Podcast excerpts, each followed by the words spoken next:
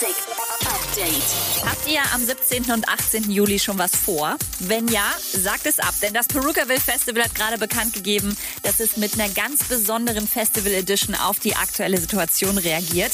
Zwei Tage lang Livestreams, Freitag mit Felix Jen im Pro7 in Concerts, samstags dann mit ausgewählten DJ-Sets aus der City of Dreams.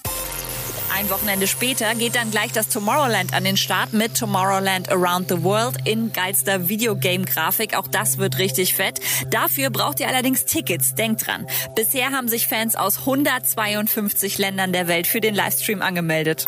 Und Katy Perry wird geremixed mit Daisies und 90 Millionen Streams innerhalb von einem Monat hat sie mal wieder einen absoluten Hit gelandet. Oliver Heldens hat die Nummer jetzt geremixed.